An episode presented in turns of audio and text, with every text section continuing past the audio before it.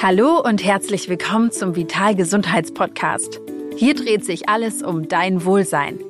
Wir sprechen mit denen, die sich auskennen in allen Fachrichtungen. Über Vorsorge, Behandlungsmöglichkeiten, gesunde Ernährung und Bewegung. Und um alles, was dir gut tut und zu einem besseren Lebensgefühl verhilft.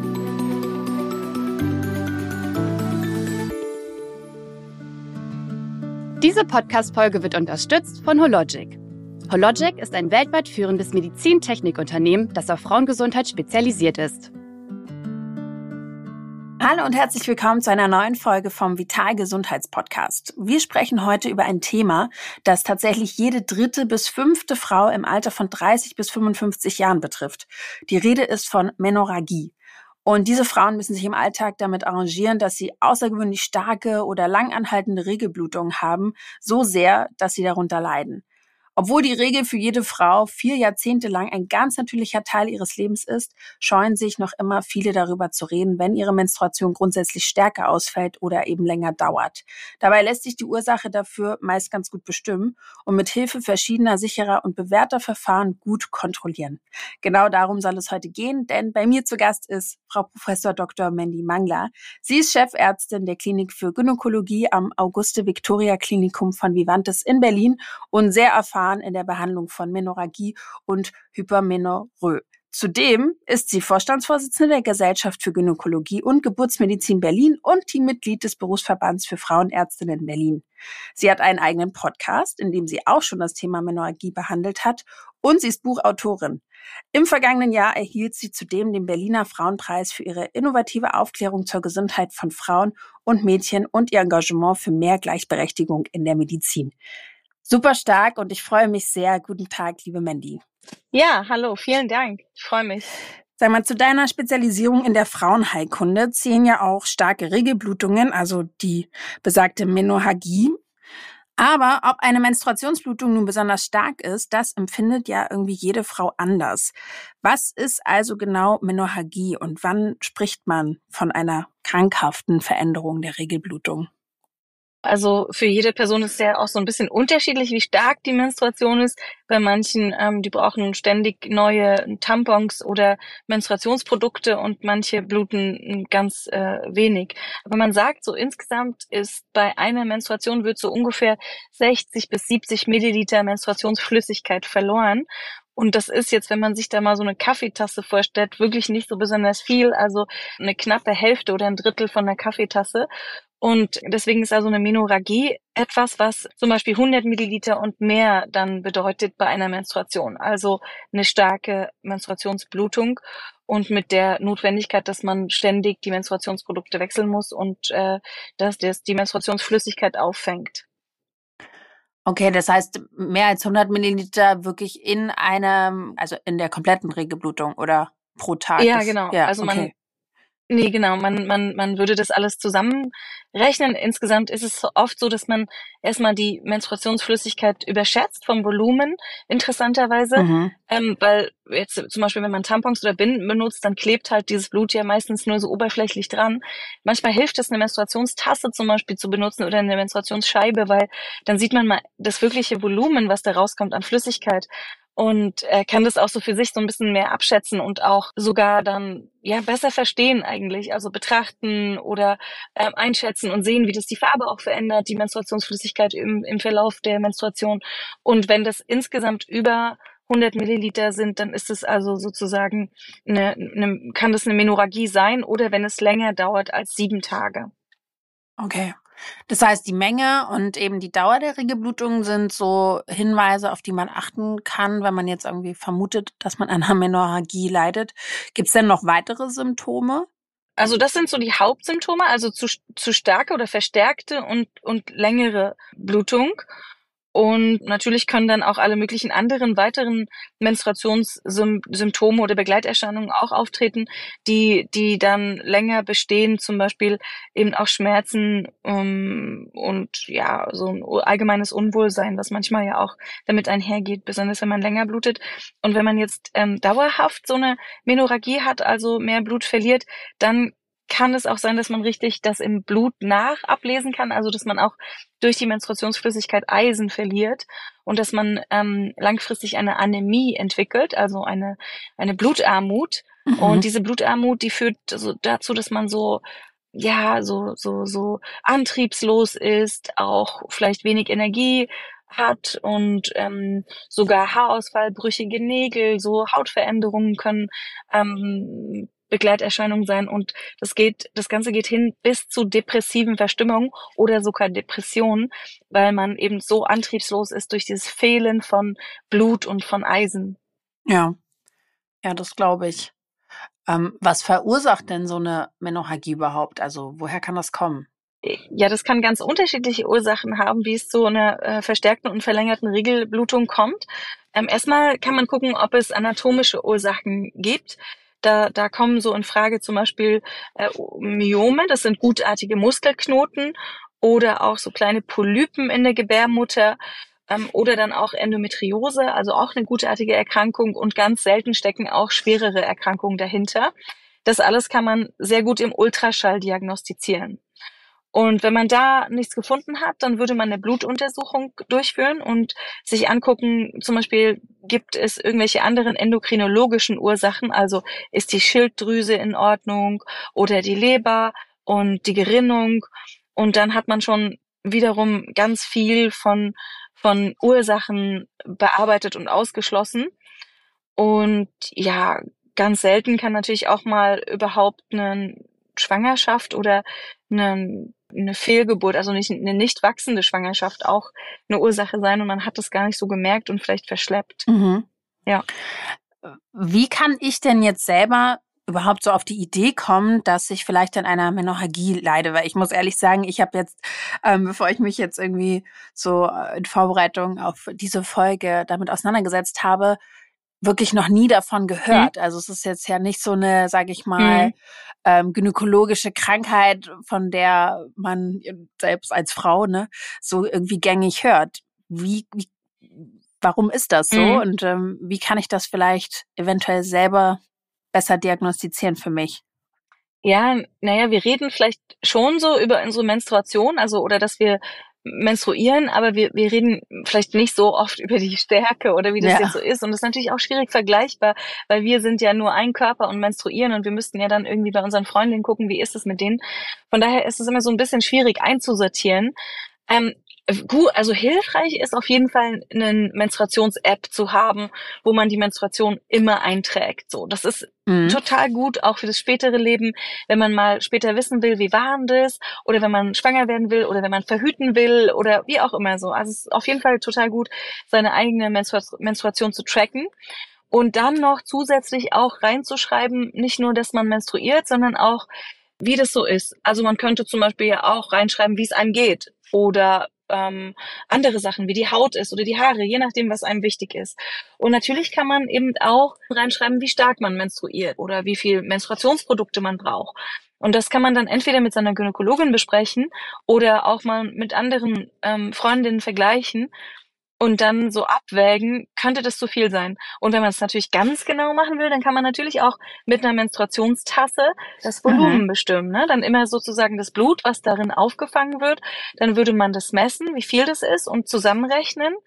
Und dann könnte man sagen, ja, bei dieser Menstruation habe ich ähm, 100 Milliliter Menstruationsflüssigkeit verloren. Das ist ganz schön viel gucke ich mal, ob das immer so ist. Kann auch mal eine Ausnahme sein, ne? Aber gucke ich mal, ob das immer so ist. Und wenn das immer so ist, was man dann damit aus dieser Information macht und im Zweifelsfall, wie gesagt, mit der Gynäkologin besprechen. Jetzt ist es ja wirklich was, ähm, ich meine, jede dritte bis fünfte Frau im Alter von 30 und 55 ist ja nun wirklich nicht wenig. Ne? Das ist ja schon ziemlich häufig. Warum mhm. ist das so stark verbreitet? Ja, ähm, es es ist schon auch so ein bisschen eine moderne Veränderung, ähm, dass wir stärker und öfter menstruieren, okay. weil wir so gut ernährt sind. Mhm. ja. Wir haben, ähm, wie du schon gesagt hast, über vier Jahrzehnte haben wir eben Menstruation meistens, nicht immer, aber viele Frauen haben über menstruieren über vier Jahrzehnte, Hunderte von Zyklen, also ähm, so ungefähr 400 äh, äh, Zyklen oder zum Teil auch mehr. Und so oft haben wir noch nie menstruiert in der, in der Evolution. weil früher waren wir entweder immer schwanger und haben gestillt oder wir waren so ja wenig ernährt, wenig gut, hatten über die Wintermonate gar nichts zu essen oder sehr wenig und dann menstruiert man auch nicht, weil der Körper das dann abschaltet, ne? weil das dann mhm. zu energieverbrauchend ist. Das heißt, wir menstruieren sehr viel auch durch unsere gute Ernährungssituation und die führt auch dazu, dass wir dann zum Teil mehr Östrogen haben im Blut und das, das wiederum verstärkt die Blutung und verlängert sie. Und da helfen auch verschiedene Dinge, die man da selber tun kann. Was denn zum Beispiel? Man kann zum Beispiel also, um seinen eigenen Östrogenspiegel im Blut zu senken, ja, das wäre ähm, ein Ziel, wenn man zu stark zum Beispiel menstruiert, dann könnte man zum Beispiel das regulieren durch Sport und sportliche Betätigung, also mhm. Ausdauersport zum Beispiel, dass man so ungefähr vier bis fünf Mal pro Woche äh, über eine halbe Stunde Sport macht, so dass man schwitzt und auch eine Gewichtsregulation eine gute. Also man darf natürlich auch nicht zu wenig wiegen, aber ähm, eben nicht zu viel. Ähm, zu viel wäre so, das ist so ein bisschen der Body Mass Index ist ja jetzt nicht mehr ganz so in, also man würde das so ein bisschen auch am Körperfett vielleicht abmessen, aber der Body Mass Index dient schon zu so einer groben Orientierung der, der ist jetzt nicht mehr so ganz up to date, weil er für so Menschen, die kleiner sind oder die größer sind oder die Sportlerinnen sind und so, da ist er nicht, nicht so ganz zutreffend. Deswegen, aber so als grobe Orientierung kann man eben sagen, wenn der Body Mass Index höher ist, dann, dann kann das auch sein, dass man stärker und länger blutet und dann lohnt es sich dann nochmal hinzugucken, ob man die Ernährung so ändern kann, dass man eben das Gewicht reduziert. Mhm. Und was ist denn so Worst Case? Also was kann denn passieren, wenn ich eine Menorrhagie gar nicht oder auch falsch behandle? Ja, das ist eine sehr gute Frage. Das, die Frage ist, wie, was ist die Ursache der Menorrhagie? Ne? Mhm. Ne? Und wenn das jetzt, äh, es gibt es auch manchmal, gar keine Ursache gefunden wird, es ist alles in Ordnung, es ist eben doch vielleicht die gute Ernährungssituation oder so, dann ähm, ja, ist es jetzt erstmal nichts, was so ganz schlimm ist mit einer Menorrhagie und irgendwie Krebs macht oder sowas. Aber es ist halt so, dass diese Anämie, also dieser ständige, dauernde Eisen- und Blutverlust, dazu führen kann, dass der ganze Körper aus dem Gleichgewicht kommt mhm. und dass man dann eben so eine starke Beeinträchtigung des allgemeinen Lebens und der Lebensqualität hat. Wie gesagt, bis hin zu depressiven Veränderungen. Und das ist natürlich dann schon eine schwere Folge. Ja, absolut. Das heißt, so für einen selber ähm, kann man das eben gut mit Sport mhm. und, und guter Ernährung und halt Gewichtskontrolle, sage ich mal, im Griff halten. Ähm, was gibt es denn aber sonst noch für mögliche Behandlungen, wenn das vielleicht auch so stark ist, dass man da jetzt, sage ich mal, mit seinem Lebensstil gar nicht mehr so richtig gegen ankommt? Ja, genau. Das geht eben auch nur bedingt ne, mit dem Lebensstil. Mhm. Das heißt jetzt nicht, wenn man starke Menstruation hat und dann äh, ein bisschen Sport macht, dass das dann bei allen besser wird. Ja. Aber ein bisschen wird es eben zum, bei manchen eben besser. Und naja, je nachdem, was die Ursache war, ähm, zum Beispiel, wenn man ein Myom hat, dann kann man natürlich darüber nachdenken, wie man das Myom jetzt behandelt. Oder wenn man Polypen hat, dann Polypen sollte man auch entfernen. Die, die, die sitzen so im Inneren der Gebärmutter mhm. und ist gut, wenn man die los wird. Ähm, und äh, wenn man jetzt gar nichts findet, weil das eben, wie gesagt, manchmal so ist, dass man gar nichts findet, dann ähm, kann man sich auch nochmal überlegen, hm, ist es jetzt so, dass mein Leben und meine Lebensqualität sinken? Und es gibt Frauen, die sagen, es, es mindert meine Lebensqualität so stark, ich kann dann quasi nicht rausgehen. Das Blut läuft aus mir raus und ähm, ich bin einfach so eingeschränkt, ich, ich will das nicht. Und für diese Frauen gibt es ähm, interessante Behandlungsmöglichkeiten. Und zwar hat man da früher die Gebärmutter komplett rausgenommen, muss man aber eigentlich gar nicht, sondern es ist ja die Gebärmutter-Schleimhaut, die so stark blutet. Ne? Ja. Und da kann man diese Gebärmutter-Schleimhaut abtragen durch zum Beispiel eine Endometrium-Ablation. Das ist, mhm. muss man sich so vorstellen, dass die Schleimhaut dann nicht nur abrasiert und kurz macht, sondern wie im Garten so eine Wurzelbehandlung, das Gras mit der Wurzel rausreißt, so dass es dann eben die Schleimhaut gar nicht mehr bluten kann. Und es gibt Frauen, die können ihr Leben einteilen nach vor und nach dieser Behandlung, weil sie sagen, vorher, das war eigentlich echt nix. Ich habe so gelitten, ich konnte nicht arbeiten und es war alles schlimm. Und nach dieser Behandlung konnte ich mich endlich wieder frei bewegen und musste nicht Angst haben, dass ich alles voll blute und ähm, es unangenehm ist und ich äh, Blut verliere und auch ähm, dann eingeschränkt bin. Und ja, so ist eine Endometriumablation eine, zum Beispiel eine sehr gute und sehr schonende Methode auch. Wie genau läuft das ab, das Abtragen dieser Gebärmutterschleimhaut? Also wie kann ich mir das vorstellen? Da gibt es auch wiederum unterschiedliche Möglichkeiten, aber die laufen alle auf das Gleiche hinaus. Und zwar die Gebärmutterschleimhaut an der Wurzel zu entfernen. Und dazu guckt man mit so einer kleinen Kamera in die Gebärmutter hinein und diese Kamera ist ganz, ganz dünn und lang und dann guckt man eben da rein und ähm, analysiert erstmal die Schleimhaut und nimmt auch Proben daraus. Das ist immer wichtig, dass man nichts übersieht und dass dann die Pathologin unter dem Mikroskop untersuchen kann und sagen kann, ja, das war gesundes Gewebe und da war alles in Ordnung. Und wenn man das gemacht hat, dann kann man eben grundsätzlich mit der Entfernung dieser Gebärmutterschleimhaut beginnen. Und da gibt es unterschiedliche Methoden. Einmal gibt es so ein Goldnetz, das legt man einfach ein und dann schaltet man das ein paar Minuten an und dann wird die Schleimhaut abgetragen. Das ist so für ungefähr 80 bis 90 Prozent der meisten Patientinnen geeignet. Und in bestimmten Fällen, wenn zum Beispiel noch Myome, also gutartige Muskelknoten dazukommen, dann sollte man beides tun. Also die Schleimhaut mit einer Schlinge abtragen und auch die Myome mit einer Schlinge abtragen. Das ist dann so ein bisschen eine andere Methode. Und danach gibt es ja auch noch die Ballonablation, die in Deutschland selten eingesetzt wird. Und ähm, alle Methoden sind praktisch und unkompliziert und mit einer kurzen Narkose kann man das letztendlich meistens ambulant durchführen lassen. Also man kommt morgens und nachmittags kann man wieder nach Hause gehen. Was du da jetzt angesprochen hast, sind diese ähm, Methoden, ne, diese drei unterschiedlichen Hochfrequenzablation, Schlingenresektion und Ballonablation. Ne? Das Institut für Qualität und Wirtschaftlichkeit im Gesundheitswesen hat ja diese drei Methoden irgendwie verglichen. Wie sind da deine Erfahrungen? Ja, also das IQWIC, dieses Institut, hat festgestellt, dass die Goldnetzmethode belastende Menstruationsbeschwerden wirkungsvoller lindern kann als die anderen Verfahren, mit denen sie da verglichen wurde. Und es ist natürlich ein operativer Eingriff an der Gebärmutter und in ganz seltenen Fällen kann eben auch die Muskulatur der Gebärmutter mit beeinträchtigt sein, was aber in der Form gar keine Konsequenzen hat, beziehungsweise schnell wieder heilt. Und bei den anderen Methoden braucht die durchführende Person, also die Ärztin, die das macht und durchführt, eine gewisse Erfahrung. Und das ist jetzt, also das ist nicht so einfach wie so ein Goldnetz einzulegen. Das ist viel einfacher, weil man das einfach nur in die Gebärmutter einbringt und dann geht es mehr oder weniger alleine und trägt die Schleimhaut dann alleine ab. Würdest du denn so eine Endometriumablation, also diese Abtragung der Gebärmutterschleimhaut, jeder Frau empfehlen, die jetzt an Menorrhagie leidet? Oder macht man da auch eher nochmal, wägt man da ab, wann man das wirklich macht? Ähm, ja, also ist am besten zu gucken, warum jetzt die ähm, Blutungsveränderung besteht, also die Menorrhagie, und herauszufinden, woher eben diese starken Menstruationen entstanden sind. Und manchmal gibt es als Ursache dann Myome, also diese gutartigen Muskelknoten, und das ist eine der Hauptursachen. Mhm. Und wenn man die gefunden hat, dann kann man die natürlich behandeln und äh, dann bessern sich die Symptome. Aber manchmal, also gibt es so Frauen, da hat man alles durchdiagnostiziert und das ist gar nicht so selten und man findet einfach gar nichts. Ähm, keine Myome, keine andere Ursache.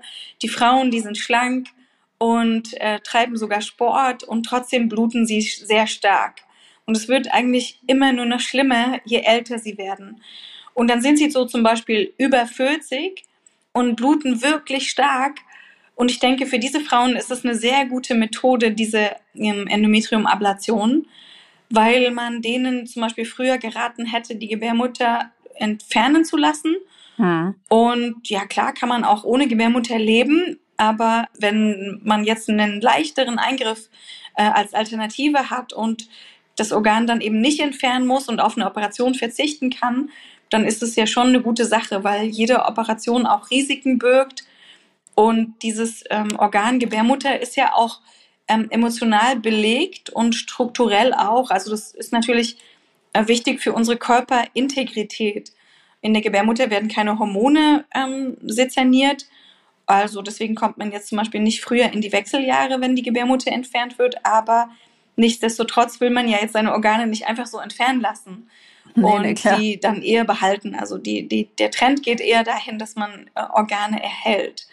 Und deswegen ist auch so eine Hysterektomie, also Gebärmutterentfernung, zu hinterfragen. Und wenn man da nochmal genauer hinguckt, dann kann man eben Alternativen finden, die schonender sind. Und äh, das wäre zum Beispiel diese Endometrium-Ablation. Und durch diese neuen Methoden können dann viele Hysterektomien vermieden werden und damit auch mögliche Spätfolgen, die zum Beispiel an Komplikationen der Gebärmutterentfernung liegen oder ja, wenn die nicht korrekt durchgeführt wird oder nicht so schonend, dann können auch ähm, Spätfolgen wie die Absenkung von anderen Organen entstehen. Ja, und das hat doch auch sicherlich, also kann ich mir vorstellen, irgendwie auch eine Auswirkung, was jetzt eine Schwangerschaft oder eine potenzielle Schwangerschaft angeht. Also ohne Gebärmutter ist das ja eigentlich gar nicht mehr möglich, aber genau. was ist das Abtragen der Gebärmutterschleimhaut? Also hat das Auswirkungen darauf? Ja, genau. Also da, das ist auch so, dass man dann nicht mehr empfiehlt, schwanger zu werden. Mhm. Ja, weil die, die Schleimhaut, also man kann sogar noch schwanger werden zum Teil. Also die Rate an Schwangerschaften ist vermindert, äh, aber es ist jetzt keine Verhütungsmethode, ja. Mhm. Das ist, das ist so das Problem. Ja. Also man, man empfiehlt es Menschen, die nicht mehr schwanger werden wollen. Dann, dann ist es eigentlich am, am sichersten und am sinnvollsten. Ne? Weil wenn man schwanger werden möchte, dann braucht man schon auch diese flauschige Schleimhaut in der Gebärmutter, ja. damit die Schwangerschaft dort sich einnistet und wächst. Ja, okay.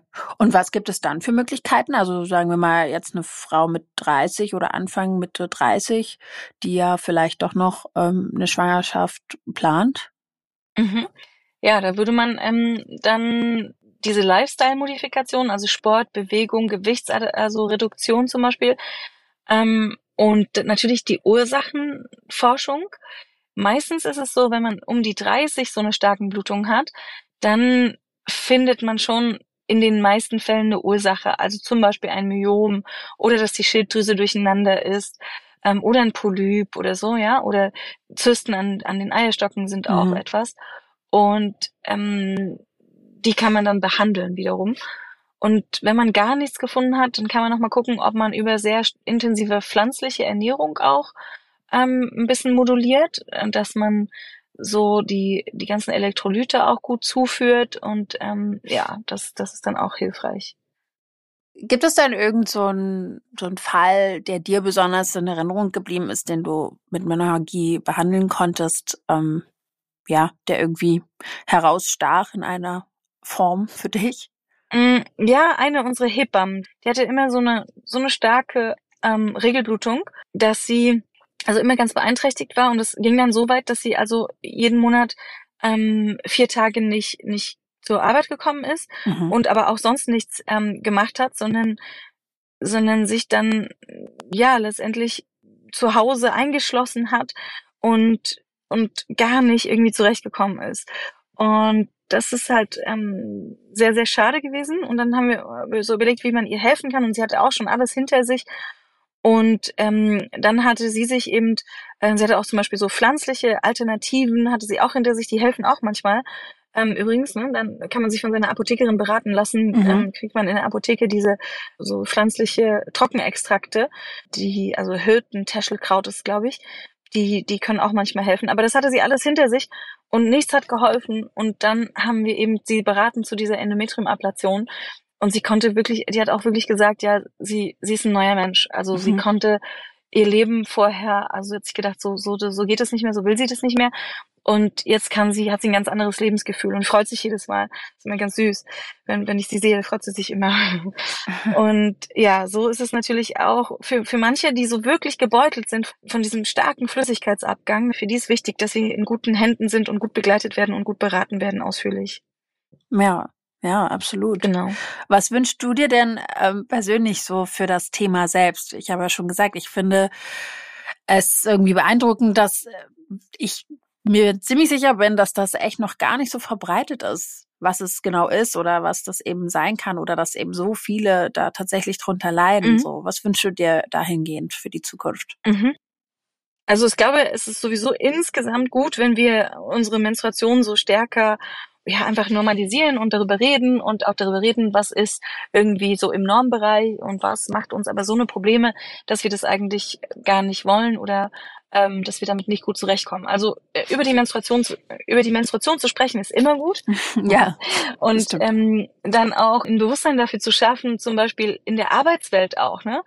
Häufig wird dann irgendwie so gesagt, aha, jetzt menstruiert sie und dann hat sie die damit verbundenen Herausforderungen, Migräne, ähm, Schmerzen, stärkeren Flüssigkeitsabgang, also diese Menstruationsflüssigkeit, eben diese Menurgie. Und dass wir da irgendwie ja behutsam miteinander umgehen. Ohne Menstruation wären wir halt alle nicht geboren, weil das ist halt ein Zeichen von Fruchtbarkeit und hat mit dem Eisprung direkt zu tun.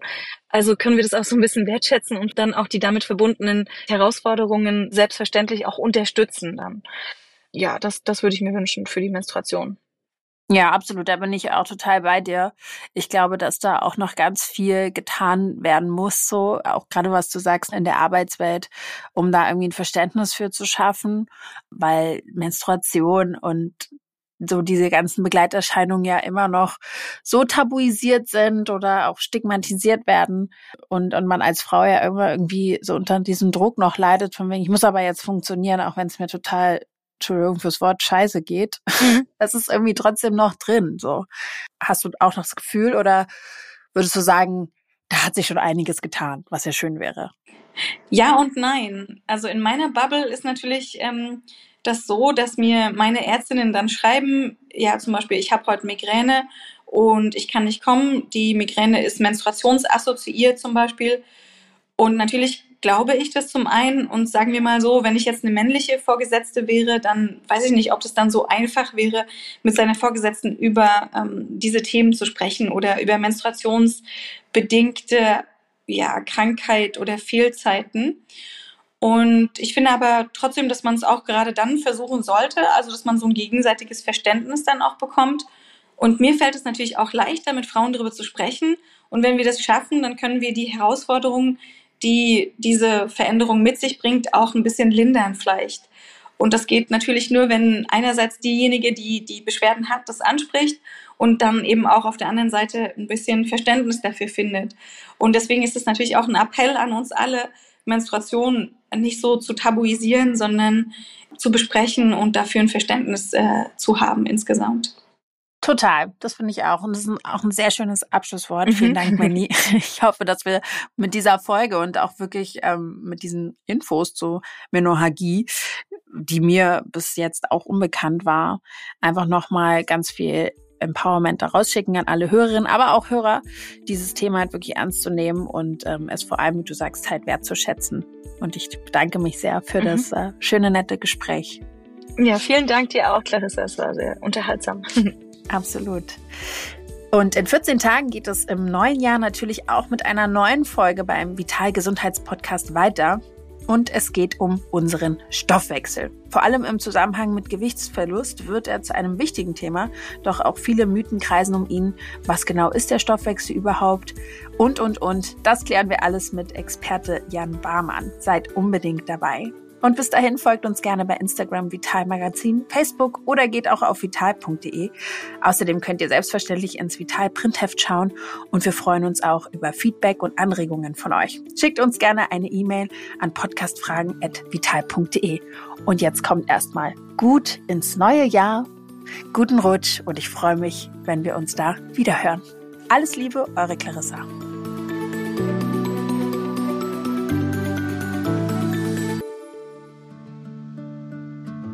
Diese Podcast-Folge wurde unterstützt von Hologic. Hologic ist ein weltweit führendes Medizintechnikunternehmen, das auf Frauengesundheit spezialisiert ist.